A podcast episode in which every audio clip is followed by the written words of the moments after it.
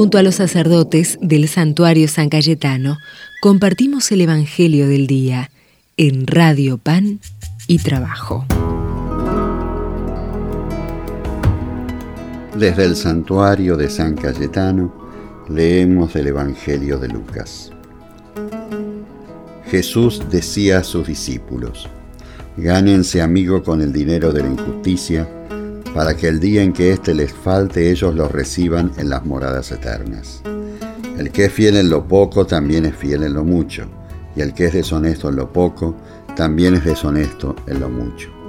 Si ustedes no son fieles en el uso del dinero injusto, ¿quién les confiará el verdadero bien? Y si no son fieles con lo ajeno, ¿quién les confiará lo que les pertenece a ustedes? Ningún servidor puede servir a dos señores, porque aborrecerá a uno y amará al otro, o bien se interesará por el primero y menospreciará al segundo. No se puede servir a Dios y al dinero. Los fariseos que eran amigos del dinero escuchaban todo esto y se burlaban de Jesús.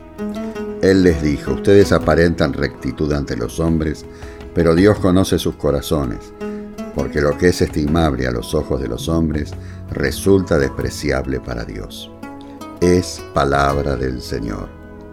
Gloria a ti, Señor Jesús. La sociedad que conoció Jesús era muy diferente a la nuestra. Solamente las familias poderosas de Jerusalén y los grandes terratenientes de Tiberíades podían acumular monedas de oro y plata los campesinos podían hacerse con alguna moneda de bronce o cobre de escaso valor. Muchos vivían sin dinero, intercambiándose productos en un régimen de pura subsistencia. En esta sociedad Jesús habla del dinero con una frecuencia sorprendente. Sin tierras ni trabajo fijo, su vida itinerante de profeta, dedicado a la causa de Dios, le permite hablar con total libertad. Por otra parte, su amor a los pobres y su pasión por la injusticia de Dios lo urgen a defender siempre a los más excluidos. Hablar del dinero en un lenguaje muy personal lo llama espontáneamente dinero injusto o riquezas injustos. Al parecer no conoce dinero limpio. La riqueza de aquellos poderosos es injusta porque ha sido amasada de manera injusta y porque la disfrutan sin compartirla con los pobres y hambrientos. ¿Qué pueden hacer quienes poseen estas riquezas injustas? Lucas ha conservado unas palabras curiosas de Jesús. Aunque la frase puede resultar algo oscura, por su contenido no tiene que caer en el olvido. Yo les digo, gánense amigos con el dinero injusto para que cuando les falte los reciban en las moradas eternas. Jesús viene a decir así, ricos, empleen su riqueza injusta en ayudar a los pobres, gánense su amistad compartiendo con ellos sus bienes. Ellos serán sus amigos y cuando en la hora de la muerte el dinero no sirva para nada, ellos los van a recibir en la casa del Padre. Dicho con otras palabras, la forma de blanquear, ¿eh? hablando tanto en nuestra sociedad de blanqueos, el dinero injusto ante Dios es compartirlo con sus hijos más pobres. Sus palabras no fueron bien recibidas. Lucas nos dice que estaban oyendo estas cosas unos fariseos amantes de las riquezas y se burlaban de él. No entienden el mensaje de Jesús, no les interesa oír hablar de dinero. A ellos solamente les preocupa conocer y cumplir la letra de la ley. La riqueza la consideran como un signo de que Dios bendice su vida. ¿Cuántas veces en nuestra realidad social decimos es un agente de bien porque tiene mucha plata, pero no nos interesa su vida? Esta visión de la riqueza como signo de bendición no es evangélica. Hay que decirlo en voz alta porque hay personas ricas que de forma espontánea piensan que su éxito económico y su prosperidad es el mejor signo de que Dios aprueba su vida. Un seguidor de Jesús no puede hacer cualquier cosa con el dinero. Hay un modo de ganar dinero, de gastarlo y de disfrutarlo que es injusto, pues olvida a los más pobres. Desde el santuario de San Cayetano, les comparto la bendición de Dios que es Padre, Hijo y Espíritu Santo. Amén.